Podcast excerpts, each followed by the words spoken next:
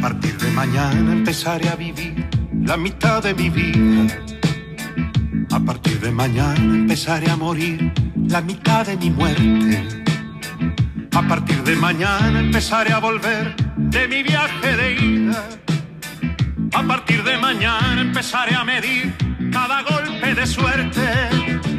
A partir de mañana empezaré a vivir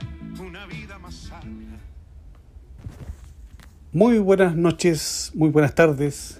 No importa el día ni la hora, aquí estamos nuevamente en este podcast que busca acompañarlos. Les habla Jorge Navea y traigo para ustedes en esta ocasión la conversación muy amena que sostuvimos con un par de amigos, eh, Ricardo Tapia Jara, profesor de lenguaje, eh, antiguo amigo eh, que trabajamos juntos años atrás, por ahí por la e-, época de los 80, en la Vicaría de la Pastoral Juvenil en Santiago, miembro del Arzobispado de Santiago, donde teníamos labores sociales, educativas, con jóvenes estudiantes, en aquel entonces del COSEF, y con eh, nuestro amigo en común, don Guillermo Villanueva, eh, Willy para nosotros, y los tres, eh, él es profesor de religión, y los tres estuvimos un tiempo en Futrono.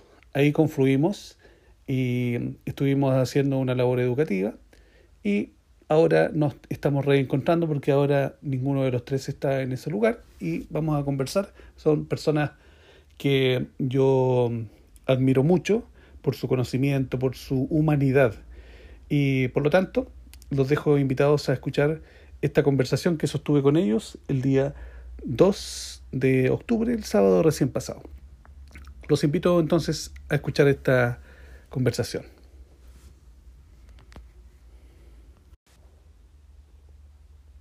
¿Ya? Ya los dejé presentados. Sí. Oye, hacer una aclaración, no, no solamente en el sur de Chile nos conocimos, sino que también aquí en Santiago. No solamente desde Futrono, que ahí, ahí donde confluimos, donde estuvimos los tres, pero ya antes había estado con Willy en Valdivia y antes también habíamos estado acá en Santiago, en, en, la vicaría, ¿cierto? En la vicaría, sí, en aquellos años. Ya vamos a hablar de, de eso, ¿sí? De nuestras coincidencias. Muy buena aclaración. Gonzalo, mi sobrino, Gonzalo te está enviando Saludos Willy y Ricardo. Muchas gracias. un saludo cariñoso para él, un abrazo grande. sí. Además, está saludando acá, se unió el muchacho que nos fue a acompañar una vez allá, que hace teatro en Valdivia, que tú conociste, que fue exalumno mío, Ricardo. Sí, ah, allá. Compañía Abuela por Poroto. Ya. Bien, pues. Sí, qué bueno, un saludo para él. El, el famoso Vicente. Oye, Vicente. Vicente. Oye, eh, partamos por partamos por el comienzo. Eh, Wilín, ¿qué es de tu vida? ¿Cómo va la vida en Valdivia? Mira, mira, eh, yo me siento, bueno, he pasado este periodo sin trabajo formal en educación, pero uno se da cuenta que, que todas las cosas que van ocurriendo en la vida tienen una razón de ser. Porque me he permitido todo este tiempo que dedicarme a, encontrar el sentido de la vida de manera más integral, eh, más conectado con la vida misma, con el ritmo natural de la vida. Y hay alguien que, o sea, en, esto no es que haya una sola persona que haya sido el gran aporte, el gran referente, pero por ejemplo, tiempo atrás fue Facundo Cabral que a propósito de, de Ricardo pude conocer su música, su pensamiento y últimamente ha estado presente Gastón Suple, que me parece una persona de una claridad, de una sabiduría, una profundidad extraordinaria, que está siendo un referente obligado para muchas personas que están buscando ese sentido que responde a lo más profundo del propio, de la propia existencia. Y no es un sentido solo para que uno tenga claridad hacia dónde tiene que transitar, que también es eso, sino que es un sentido integrador que ayuda a vivir de manera más eh, humana, más cercana eh, a la vida del ser humano, a este ser humano tan mutilado, un modelo que hoy día se cae a pedazos, ¿no es cierto? Que el mismo Gastón lo define que está sentado en la tecnología y en la economía. Este, para que este ser humano sea un gran productor y al mismo tiempo un gran consumidor, pero que, que, que queda absolutamente disminuido en todo un potencial dormido y no hay espacio para desarrollar. Entonces, este tiempo en que no estaba abocado a la educación, y la educación de por sí te demanda mucho tiempo, eh, me ha servido para encontrarme con esta, eh, con mi propia interioridad y poder responder a algo que no solo se ha manifestado a propósito de este tiempo que tengo mayor disponibilidad, sino que viene a responder a una búsqueda del sentido que se había venido aliando desde los comienzos de mi existencia. Así que feliz de esta gran oportunidad, porque creo que lo que viene por delante también va a estar marcado por esta claridad que la vida no ha ido entregando. Sí, que bien lo que tú mencionas, Gastón Sublet en su momento, otro referente en distintos momentos de nuestra existencia, eh, porque ahora todo esto nos cambió el escenario. Ya veíamos, por ejemplo, yo he escuchado mucho y yo si tengo que citar, tendría que citar eh, a varios de lo que he leído, que ahora he podido, he podido leer libremente, porque antes uno siempre estaba sujeto a, muchas cosas, horarios, y fíjate que también tengo mis propios referentes actuales. Eh, uno de los que yo cito bastante ahora, eh, escucho muchos programas alternativos, y me he interiorizado mucho en el tema que antes Ricardo también nos hablaba del, espacio. Entonces he estado con el profesor José Massa, y le he escuchado unas entrevistas por ahí. Y a propósito, una cosa lleva a la otra. Tú, Willy, cuando preparabas las clases, eh, tus clases y preparabas cosas, material del YouTube, tú sabes que los alumnos, tú lo preparabas para ellos, para dialogar, pero ahora todo esto ha sido un espacio para que nosotros nos cultivemos y nos sirve a nosotros también, es decir, uno nunca termina de, aprender, ¿verdad? ¿Y tú, Ricardo? Absolutamente. Absolutamente. ¿Tú, Ricardo, en qué estás? Mira, yo en este momento estoy en un momento muy especial dentro de mi vida, único diría yo, ya que mm, e, este tiempo de pandemia y de estallido social, ya el estallido social creo que ha marcado la impronta, la vida, la dinámica de la vida de cada uno de nosotros y del país, ¿cierto? Y, del continente a lo mejor, dadas las, dadas las repercusiones que pueda tener. Eh, y luego, y luego la pandemia. Entonces, que, producto de las condiciones en las cuales yo debía trabajar, estaba solo en el sur, eh, allá en por Curarrehue, ya me dediqué absolutamente sin faltar ni un solo día a trabajar de, manera presencial, pero sin alumnos o con muy pocos alumnos en algún periodo y, y con los profesores semipresentes también. Eh, y yo creo que eso ha generado en todos nosotros, en mi vida y en la vida de cada uno de los profesores y de las escuelas, una, una situación especial que creo que es necesario también reflexionar en torno a ella, cómo nos ha ido afectando, condicionando, ¿ya? Eh, esta esta eh, obligación de haber tenido que estar trabajando desde la lejanía de manera telemática, intentando generar aprendizajes de un currículum en forma priorizada eh, y con condiciones que no daban, ¿cierto? Condiciones no solamente materiales, no, no solamente de, la informática, sino que pero también del estado emocional. Y no sé si nosotros como escuela, en mi caso particular, y en el caso de todas las escuelas, fuimos capaces de, de responder verdaderamente a las demandas, a lo que requería la familia y los niños y los jóvenes eh, en este periodo, ¿ya? Eh, porque a todos nos afectaba de alguna manera. Tal fue en mi caso que decidí no continuar en el, en el, en el colegio y luego desde junio estoy decidí dejar ese tiempo para reflexionar y pensar qué, qué vamos a hacer el próximo año en función de la educación, ¿ya? Pero estoy eh, en ese intertanto y preocupándome de mi salud, además, que la había dejado de lado. Sí, eso es. Sí, importante, mal que mal, eh, a los tres hemos de estar tan juntos un tiempo, eh, de pronto nos vimos separados y, justo se vino el, estallido social, que fue como la previa a algo tan grande, insospechado que fue la pandemia. Y dejó varias, varias cosas en el camino, porque yo también eh, me vi muy afectado. Me había afectado y, y, yo trabajé un tiempo, estaba en un colegio nuevo y primera vez que decido renunciar. Así no me la podía con esto de del encierro, de la distancia, de, haber llegado recién de allá del sur. En fin, entonces ha servido también este tiempo como para la reflexión, como tú muy bien dices, Ricardo, eh, y también he aprendido muchas otras cosas que desconocía, como de, en cuanto a, a capacidades. Hay que reinventarse, pero al de verdad. la palabra resiliencia, que la usábamos de vocabulario, de conocimiento, pero ha sido tan necesaria últimamente Willy. Sí, Willy.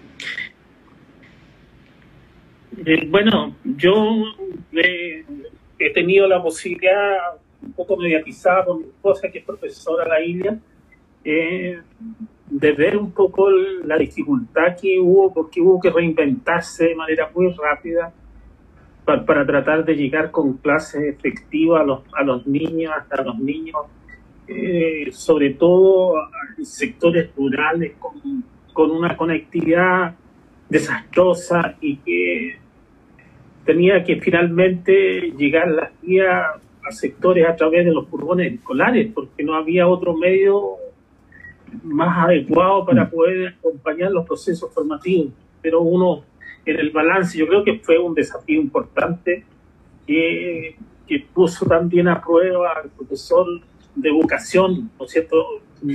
Que tenía que buscar muchas formas eh, novedosas y atractivas para poder cautivar la atención de los estudiantes, pero al mismo tiempo se ve una, una merma, o sea, los niveles. Por ejemplo, en este tiempo estábamos conversando con mi esposa, teníamos niños que estudiaron leyendo en primero básico, ahora en tercero, han tenido un retroceso prácticamente eh, están silabeando. Entonces, y esto en el fondo muestra, por una parte, que el rol del profesor, la presencia de un profesor que acompaña en el aula, es fundamental para que los estudiantes, los jóvenes, las niñas y niños alcancen un nivel satisfactorio de aprendizaje. Así, así que yo pienso que por todos lados eh, ha, sido un desafío muy fuerte, pero al mismo tiempo ha ido como poniendo las bases para, por otra parte, ver, por ejemplo, en el caso de mis hijos que están en la universidad y que han tenido que estudiar a, la distancia, también hacer sus carreras universitarias un poco a través de, de, las, de, las clases online, que todavía no son, no son esenciales, aun cuando está bastante avanzado el año, y sin embargo la vida no se ha detenido.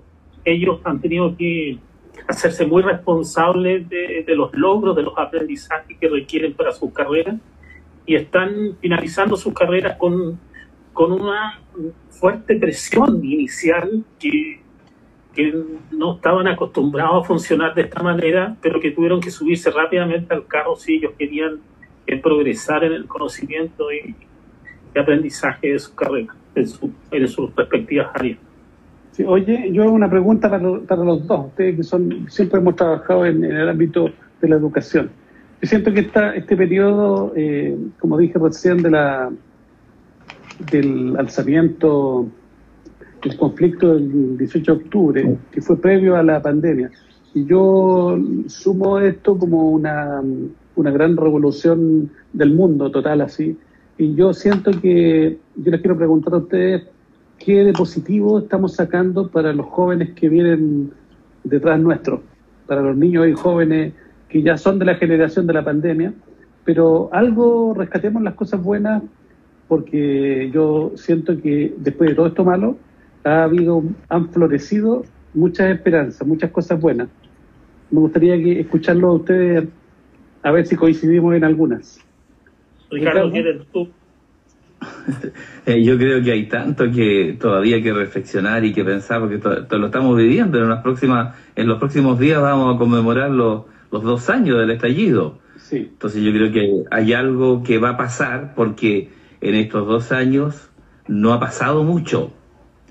No ha pasado mucho en términos reales de, de, cambio de conciencia, aunque sí ha pasado mucho en términos de, de, proyección a través de la Asamblea Constituyente que se, que se generó. Pero yo creo que esto nos tiene que llamar a todos nosotros a...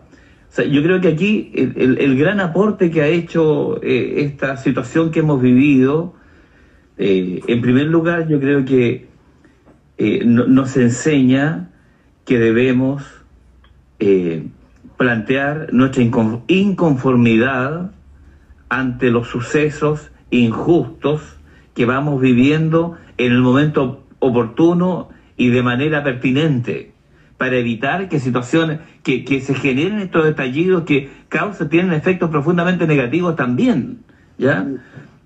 Entonces, aprender a no guardar silencio frente a las injusticias y a no agachar el moño cuando uno eh, se somete ante las instituciones, eh, ante sus acciones que son tremendamente injustas. ¿ya?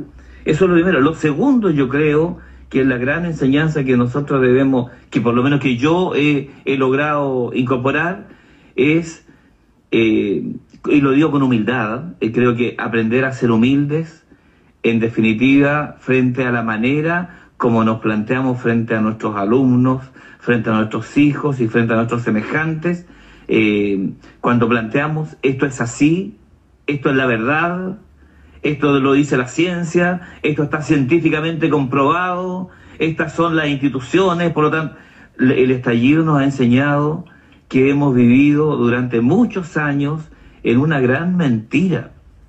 Hemos vivido, hemos estado sometidos a una gran mentira. Eh, a mí, me, por ejemplo, en términos de género, de género, creo que ha habido ahí una gran apertura de ojos para todos, para entender que el género no solamente es el, el hombre y la mujer, el masculino y el femenino, sino que eh, va más allá. Nos ha enseñado que las instituciones son, tienen, hay mucha corrupción dentro de ellas y, y instituciones que se planteaban como eh, reservas morales, vivían la más absoluta corrupción. Y, y que al contrario, en aquellos que debían ser enseñados en la moralidad y en la ética, tenían conductas que eran profundamente éticas. Yo creo que hay, hay, mucho que rescatar al respecto. Creo que es una abrirnos los ojos a todos nosotros y, y estos dos años que hemos vivido creo que nos deben servir para para mirar de otra manera el país que queremos construir. Y los adultos, los viejos, dejarle eh, también la mirada y ayudar a los jóvenes a hacer un mundo distinto, una sociedad distinta. Porque la que habíamos construido se había construido sobre la base de la injusticia, de la intolerancia, de la falta de respeto, ¿ya? Eh, del sectarismo, del clasismo, y eso es algo que nosotros debemos, a través de, la educación... Y de lo superficial, y del prejuicio.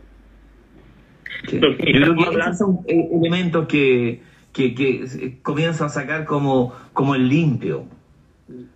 Bueno, la política, pero aquí vamos a decir, la yo valoro mucho la política y es necesaria, pero otra cosa distinta son los políticos como han, como han llevado a cabo su tarea como políticos algunos de ellos, muchos de ellos, pero no todos, ¿ya? Porque el, el, hombre y la sociedad se tiene que estructurar a través de la política, por lo tanto, los jóvenes, más que eh, renegar de la política, tienen que renovar la política y hacer una política más ética y más humanista, humanitaria. Que a propósito de eso, yo decía siempre cuando eh, tenía, cuando estaba en, en, en, aula propiamente tal, siempre yo sentía que era un deber mío eh, no solamente pasar una materia, no solamente encantar a la, gente con la asignatura, mostrándote cómo tú la disfrutas, qué sé yo, sino también había cosas que nadie se las dice porque no están en los currículum establecidos. Entonces había cosas como de ética, de conducta, de sentido común. Entonces yo les decía, no puede ser que nadie les haya dicho esto, que esto no se hace, no puede ser que, no, que nadie los diga. Entonces yo lo aprovecho de decir, a propósito de cualquier cosa, porque piensa tú, un acto prepotente. ¿Qué sería un acto prepotente? Pero sucede que uno dice, bueno, alguien que golpea a otro, ¿ya? Si es más grande. Pero sucede que si yo estaba en un colegio y tenía que ir a trabajar a otro colegio, ya yo me estacionaba aquí y de pronto a la hora de salida donde yo tenía que irme súper rápido y había una apoderada que se había estacionado justo detrás de mi auto dejando mal estacionado y no me dejaba salir, eso, que es como un acto de omisión, un olvido, uy, una cosa simpática, entre comillas, eso es un acto prepotente, porque no es mirar al otro. Son, bueno, en definitiva, muchos actos de prepotencia. El no saludar, el, el, el, actuar con intriga, el no decir las cosas en su momento y, de cara, o frente a frente, no sé. Entonces yo creo que se ha puesto de relieve que los jóvenes ahora y la gente en general eh, se ha dado cuenta de que hay derechos que hay que saber eh, exigir. El cambio de paradigma.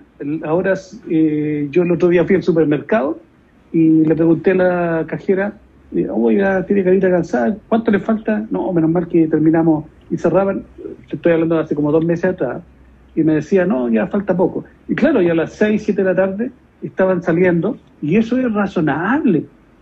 Nos, nos teníamos acostumbrados nosotros a estar hasta las 10 de la noche, un supermercado, y la gente que trabaja ahí es no tener una visión acerca del respeto por las personas, porque todos nos podemos anticipar si a las 6 cierran, que bueno, porque la gente está en sus casas.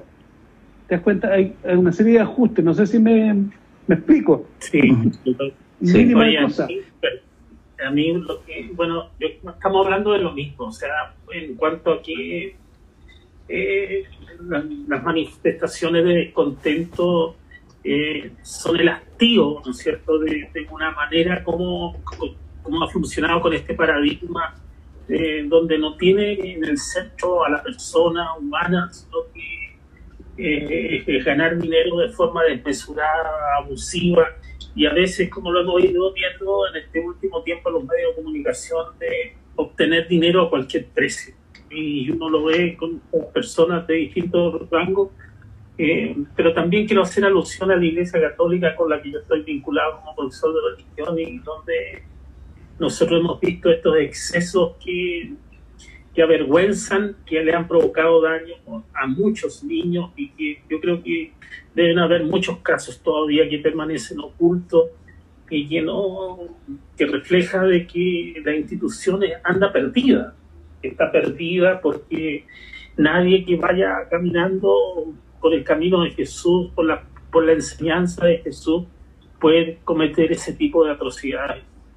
Entonces, estas instituciones que se han ido como vaciando del espíritu genuino del Evangelio, eh, también estamos desafiados como institución a hacer grandes transformaciones porque en muchos momentos había como mucha soberbia de sentirnos dueños de la verdad. Por ejemplo, eso que hacía alusión Ricardo eh, de las distintas manifestaciones eh, del ámbito privado, de, las relaciones humanas entre hombres eh, con otros hombres o mujeres con otros, que la iglesia había sido como tan cerrada y que el mismo Papa eh, actual él dijo, ¿quién soy yo como para ser el juez de estas personas? Y efectivamente el trato que merecen ellos es, eh, son seres humanos, son personas, y nosotros no somos jueces, eh, y todo el tiempo la única como forma de entender esto era como que eran personas enfermas, no había otra explicación. Entonces yo pienso que como institución eh, falta, le falta un, largo camino para poder como volver a la fuente inspiradora de la vida de la iglesia, que es Jesús, el Evangelio, la buena nueva, y eso no solo entenderlo en la cabeza, porque uno veía que mucha gente se formaba muy bien, pero el problema no era que estuviera la información en la cabeza, sino que no había llegado al corazón, y por eso mismo no había una una congruencia entre lo que creía y lo que vivía con, con el mensaje. Así que yo pienso que, que lo que está ocurriendo ahora es una gran oportunidad para la humanidad, eh, cuando aún cuando nosotros nos estamos dando cuenta que todas las manifestaciones de la naturaleza, de estos descontrol de la naturaleza, fruto de, del ser humano que ha ido en el fondo abusando de manera excesiva de la naturaleza, la naturaleza misma le devuelve un poco la mano de todas esas cosas malas y nos va diciendo que tenemos que cambiar el rumbo en el conjunto de las cosas, porque pero eso pasa. Ahora no creo que la gente que se acostumbra a ganar dinero de manera desmesurada, porque en esta pandemia muchos ganaron muchísimo dinero, eh, van a estar dispuestos a perder este privilegio, eh, no, no, no centrado en una minoría, porque se dice que eh, la riqueza del planeta está concentrada entre 10 y 15 millones de personas. Esas personas van a querer, y, el, el, 90%, el 80% de la población mundial eh, se tiene que disputar eh, un mínimo de las cosas. Entonces, yo creo que para que invirtamos esto y pongamos al ser humano en el centro, a respetarnos, a brindarnos oportunidades, a tratarnos bien, a buscar eh, eh, instancias de integración por, los pueblos originarios, por ejemplo. ¿Cuánto le ha tocado sufrir a todos los pueblos eh, indígenas, pero particularmente al pueblo mapuche? ¿Cuánto le ha tocado sufrir? ¿Cómo se ha tratado también de abusar de pruebas, de cosas falsas para inculparlo, para hacerlo responsable de, de crímenes y cosas? Entonces yo pienso que este cambio no va a venir tan pronto, pero tampoco va a ser un cambio, eh, es un cambio necesario, pero va a ser un cambio no sin, yo creo que el derramamiento de sangre y, pérdida de vidas humanas. Sí, yo creo que los cambios de paradigma, en esto me concuerdan ustedes ambos, eh, es ya de, desde la raíz, porque claramente los jóvenes ya tienen otra visión. Y un joven de, 20 años atrás eh, tenía los patrones y las limitantes que teníamos nosotros como sociedad. Ya vimos que todo esto se resquebrajó y prácticamente está en ruinas.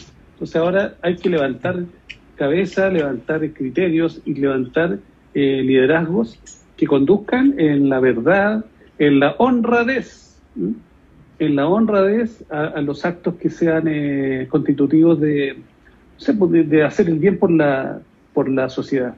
Eh, nosotros debemos confiar en el otro, pero para eso debemos cimentar una cultura, una, una cultura educacional donde eh, sea más libre y donde sea honrado. Todo eso, sea cariñoso, amable.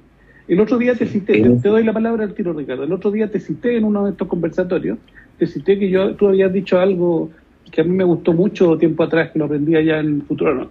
en el sentido de que tenemos que mirar a los, profesores, a los jóvenes, a los niños, independientemente de donde sean, tenemos que verlo como si fueran nuestros hijos. Yo ahí te cité a ti, porque tú dijiste, bueno, hay que pensar como si fueran nuestros hijos. ¿Qué me gustaría a mí que hicieran si fuera mi hijo? ¿Mm? Entonces eso, esa mirada amorosa de la educación, es algo que debemos hacer entre todos. Te doy la palabra, Ricardo. Lo, que planteaban en, y que lo planteaba en varias ocasiones es que debemos educar a nuestros alumnos como quisiéramos que educaran a nuestros hijos.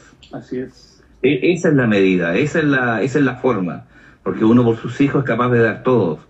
Asimismo uno debe, debe educar a sus alumnos, pensando que los padres están allí mirándonos, viéndonos y que y que así los vamos a educar de esa manera, con, ese, con esa entrega.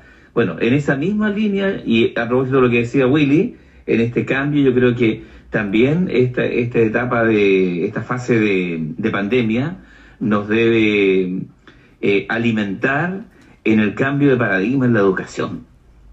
O sea, yo creo que aquí se ha, se ha confirmado de que la educación no puede estar centrada y esa es tarea nuestra, de los profes, no, no solamente de la, del Ministerio de Educación o, del currículum, sino que es tarea de los profesores en, la acción concreta en la sala de clases, eh, debe estar centrada en desarrollar fundamentalmente el ámbito emocional y el ámbito valórico. Y obviamente que al trabajar ello, el ámbito cognitivo, que es donde centramos el 90% de nuestra tarea, también se va a desarrollar pero por añadidura, ¿ya? Porque lo que en el fondo lo que queremos formar son buenas personas, buenos hombres, buenas mujeres, que, que contribuyan para sí y contribuyan para la comunidad, para la sociedad.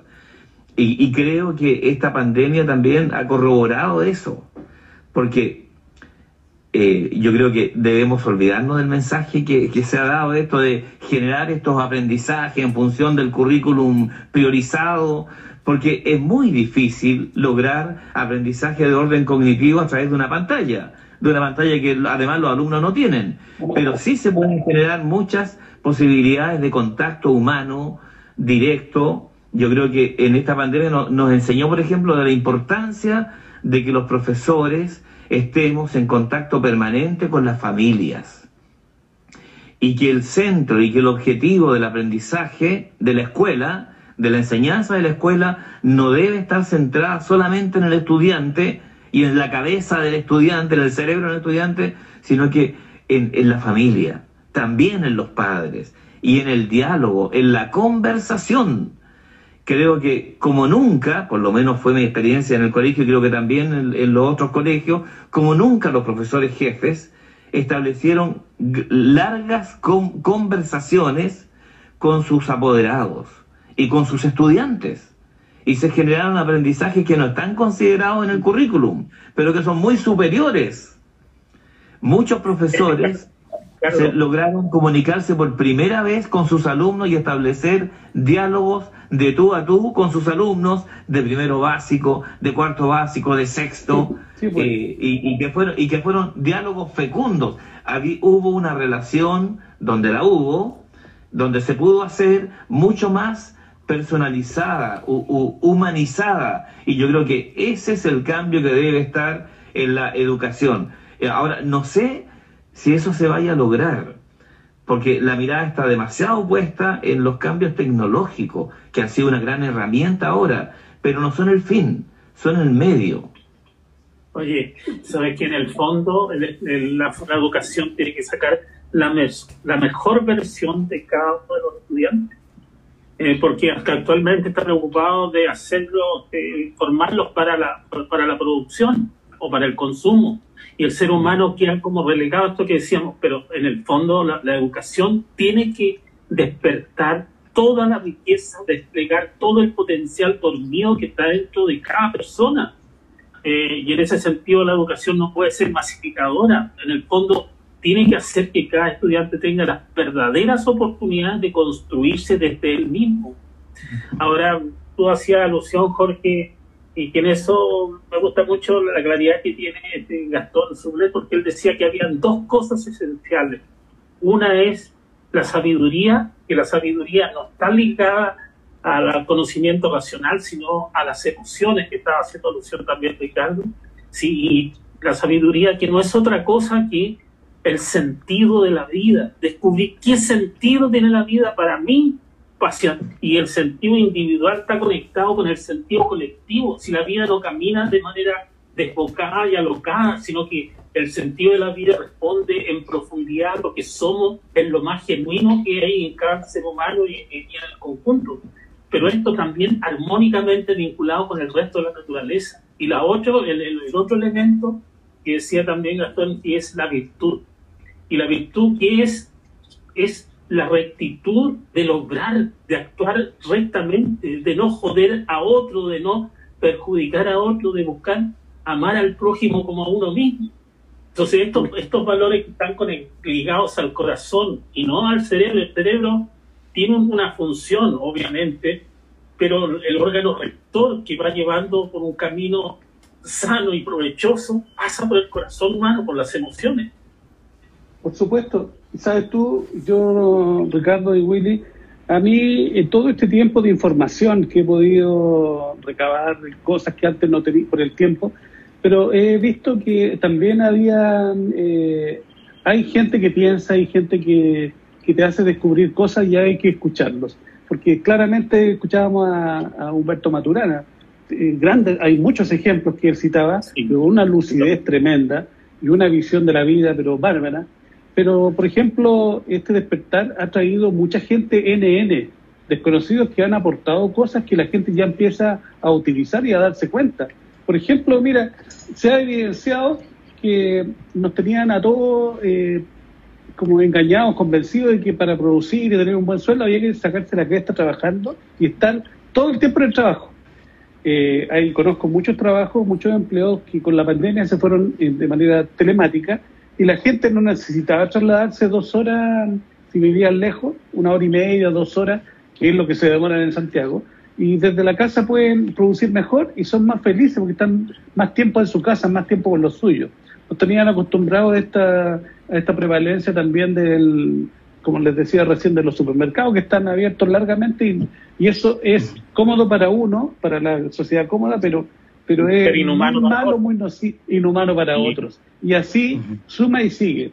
Y el despertar, de, y con esto termino yo, es que esta sensación, el otro día hablamos en un programa de que hago una psicóloga, hablábamos de esto del de la sentido de justicia y de equidad, porque a propósito de los 10% y a propósito de la, de la amenaza de crisis económica y de la inflación, pero sucede que eh, lo justo eh, no es lo mismo que lo, la justicia, no es lo mismo que la equidad, porque decían, conversábamos ese día, una mamá, ponte tú, decía, yo a mis hijos soy justa con todo, a todos les doy lo mismo, pero los niños no necesitan lo mismo, todos.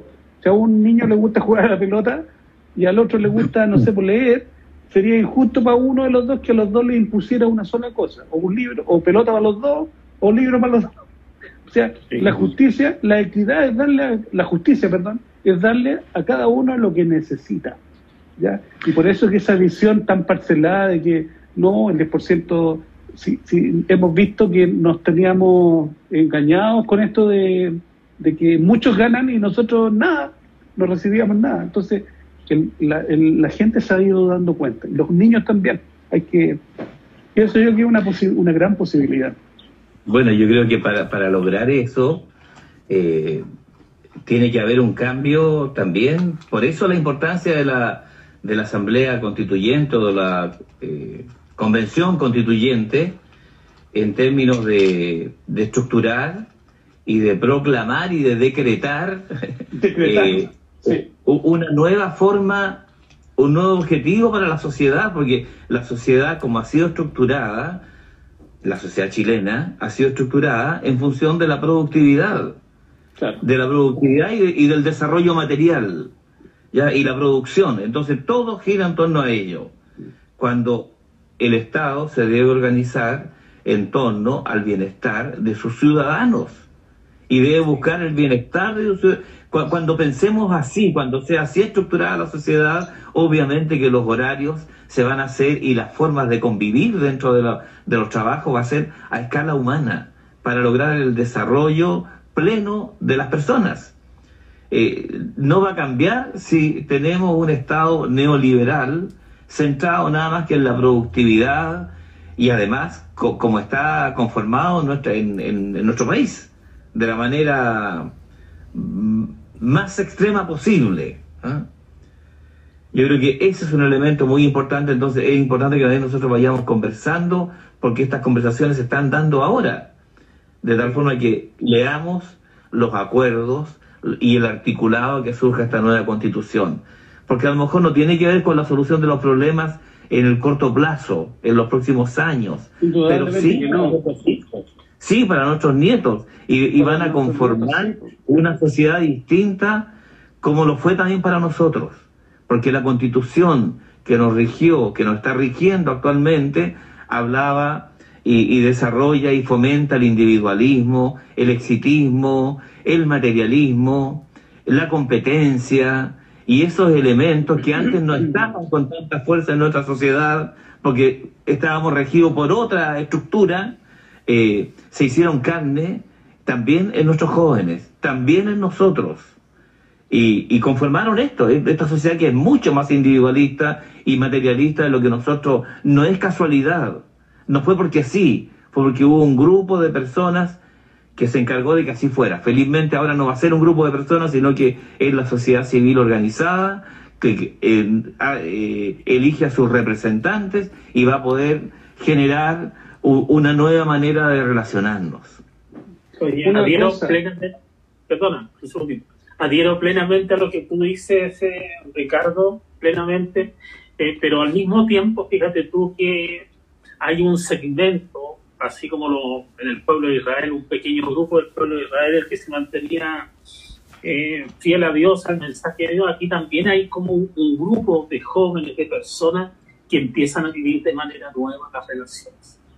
Eh, yo noto que, que no es que se vaya a partir de cero, esto ya está, no solo está presente aquí en Chile, está presente en el resto del mundo, eh, ya se está viviendo lo nuevo, se está viviendo en el respeto a, las minorías, hay mucha gente que vive de una manera muy humana, muy respetuosa, muy conectado con el ser humano, muy conectado con la naturaleza, muy sintiéndose parte, eh, sintiéndose responsable del cuidado de su entorno, de, que organizan limpieza de playa, de bosque, por donde van, hacen paseo y van recogiendo la basura, van teniendo un trato amigable con la naturaleza. Entonces, yo diría que, lo que está plasmando la Convención Constitucional, esperamos que, que, dé la orientación, que vaya en el camino correcto, la orientación correcta, para que nos podamos sumar todos de manera organizada, para poderle cambiar el rostro deshumanizante de este planeta por la por la valoración excesiva de, estas dimensiones que tú señalaste, Ricardo, y en el fondo empecemos a vivir una vida eh, respirándola y desde la pepa del alma, en el fondo, haciendo que la vida sufra toda su vigor y fortaleza. Yo creo que a todo también concuerdo contigo y con la acotación, contigo Ricardo y con la acotación que hace Guillermo. Eh, además, yo agrego que tengo por lo mismo una gran esperanza, fíjate, una gran esperanza porque, insisto, como dije anteriormente, lo, hay muchos temas que antes no se sabían. Cabro chico, porque era muy cabro chico, no se le hablaban estas cosas, pero ahora, por ejemplo, con esta posibilidad de la Asamblea Constituyente, los constitucionalistas, eh, hay más, estamos todos mirando. Entonces, también eso forma parte de una cultura que nosotros no vivimos. Entonces, eh, estamos más pendientes porque las cosas humanizantes, ¿cuáles son? Que yo, si soy pajarón, no me voy a dar cuenta, pero el que está al lado mío sí, se va a dar cuenta y me va a hacer con el codo y me va a hacer despertar, estar atento. Porque, por ejemplo, el, se está hablando ya de algo que no se habló durante muchos años. O sea, ¿cuánta gente murió eh, con unas jubilaciones así paupérrimas? Murió ya, ya no tiene vuelta, que no tiene ninguna solución. Pero todavía hay un montón de gente que está, y con esa tasa de mortalidad de los ciento y tantos años, que ahora se acorte, oye, eso lo vengo escuchando recién del año pasado. Antes no se hablaba, nadie lo decía. Y por lo tanto, nosotros ignorantes, ignorantes de todo. Nadie se decía de las enfermedades terminales y de cómo las eh, aseguradoras y un montón de situaciones, pucha, retenían lo más que podían y mucha gente eh, moría en el intento. Entonces, eso es tan deshumanizado que parece, parece mentira, o sea, es para no creerlo. Pero sí, eh, era, era, es atroz, yo lo encuentro. Y ahora lo último, digo, espera, la, la, lo que pasó en el norte, qué vergüenza ajena, o sea, yo puse unos posteos por ahí de la red. Eh, ¿Qué nos pasó a nosotros si no éramos así, los chilenos? No, éramos ser tan perversos, no podemos tratar o sea, podemos estar en desacuerdo de las causas con las que hayan llegado, pero no podemos tratar de esa manera tan indigna a familias, a seres humanos como nosotros. Claramente.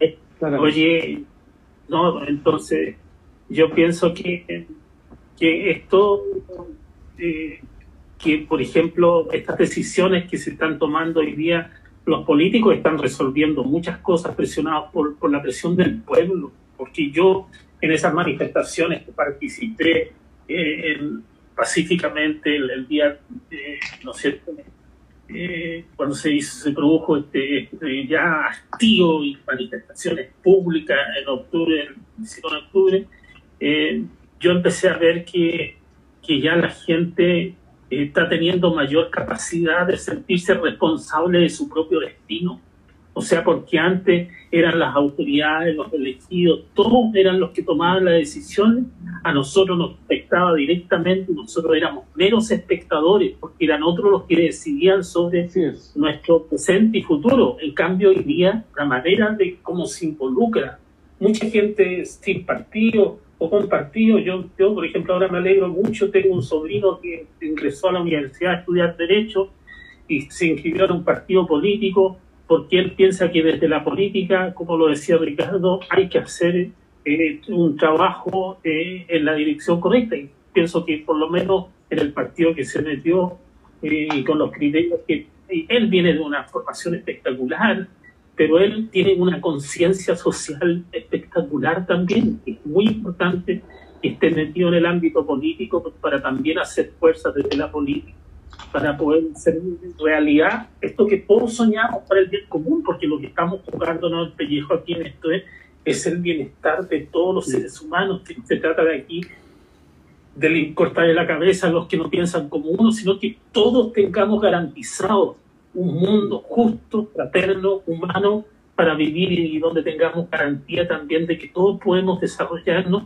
en igualdad de condiciones, pero no de manera así tan abusiva de concentrar la riqueza en grupos minoritarios a costa del sufrimiento y padecimiento de manera dramática de tantas personas que trabajan en condiciones paupérrimas.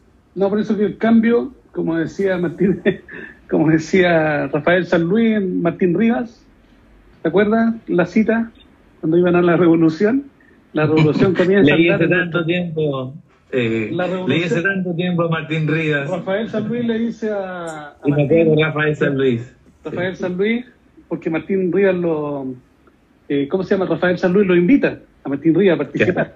Entonces le dice. que era liberal, eh, era de los revolucionarios. Eh, ¿Puedo contar contigo? Le dice Martín. Y Martín la piensa dos segundos y dice: Puedes. Entonces Rafael San Luis le dice: Bravo, Martín. Eres el hombre que pensé que eras. ¿Ah? Entonces dice: Vamos en nuestros pasos. No, la revolución comienza a andar en nuestros pasos. Bonita, Bonita cita. ¿eh? Me acordaba, yo leí siendo muy joven ese libro, cuando era estudiante de media. Sí, yo lo recuerdo porque siempre le estoy releyendo las citas porque uno, uno en las clases está constantemente. Oye, eh, ¿sabes qué? Yo se me está pasando la hora y a mí me interesa mucho porque todas estas instancias quedan grabadas a menos que uno se traspase, si uno nos sobrepasamos de unos minutos, quedó ahí y se borra. Entonces yo no quisiera por nada del mundo que esto se perdiera. Así que, palabra al cierre, vamos a estar igual que en los debates presidenciales. Tiene dos minutos, candidato Tapia Jara. Mira, yo quisiera solamente plantear que agradecerte la invitación a conversar. Creo que es la mejor manera de, reflexionar, de conversar. Sí, sí, la unidad de varias. Y así también, Willy, con otras personas también. ¿Ah? Muchas gracias. En la cancha se ven los gallos. Sí. Eh, eso, agradecer la invitación y, creo que eh, lo que tenemos que hacer es abrir los ojos ante esta y, participar y, y, comunicarnos y conversar y atrevernos a decir efectivamente con verdad aquello que verdaderamente sentimos, ya sentimos ¿cierto? Desde, el sentimiento, lo que creemos desde, la, desde el intelecto y, y atreverse a decirlo sin, eh, y, con humildad, con, preguntando, ¿cierto? cuando algo no se sabe, eh, rectificando cuando uno se equivoque, eh, preguntando, pero, pero participando. Creo que es eso lo que debemos hacer. Creo que estamos viviendo un periodo maravillosamente especial a través de la de la Convención Constitucional y, espero que se abran pronto los canales de participación a través de los plebiscitos dirimentes cuando no logren los, los eh, dos tercios de, acuerdo para cada uno de, los artículos. Entonces va a estar ahí la posibilidad de nosotros de, de plantear, de discutir, de conversarlo y de hacer un país distinto, un país nuevo, un país mejor, un país como, como lo quería la Gabriela Mistral. ¿Cierto? Tan preocupada ella por su país, como lo planteaba Neruda. Tiempo, señor Talia. Amigo mío. Don, don, Guillermo Villanueva. Mira, yo simplemente comprometerme con mis mejores energías, eh, aportando humanidad donde quiera que esté, por hacer un mundo cada vez mejor, eh, uniéndome también a esto que viene de la Convención Constitucional, eh, haciendo que la vida humana brille en todo su esplendor donde quiera que, que yo tome contacto, porque el ser humano es muchísimo más de lo que se le ha permitido y para eso requiere también eh, de la complicidad de todos nosotros para brindarle a todos los seres humanos las verdaderas oportunidades que se merecen, porque todos tenemos derecho a ser felices. Muchas gracias por tus palabras y de aquí no me resta más que decirle a, nuestro público objetivo, que son estudiantes y sus familias, que esperamos que eh, todas las conversaciones que estamos aportando sean también un tema para que ustedes puedan poner sobre la mesa y les sirva para eh, estar de acuerdo o para disentir, pero lo más importante, para conversar estas cosas. Así que les saluda el profesor Jorge Navea y estaba acá conmigo Ricardo Tapia, profesor también, y don Willy, don Guillermo Villanueva, más conocido como Willy. Así que, amigos míos, eh, vamos a en una, ahora ya saben cómo, cómo procede esto, así que los dejo invitados para la próxima reunión y la vamos a avisar. Muy bien, muchas gracias. Muchas gracias. Un abrazo para los estudiantes. Un abrazo para, todos los, estudiantes. Los invito a revisar este eh, esta conversación también en Spotify a partir del día de mañana. Un abrazo para todos. Chao. Chao.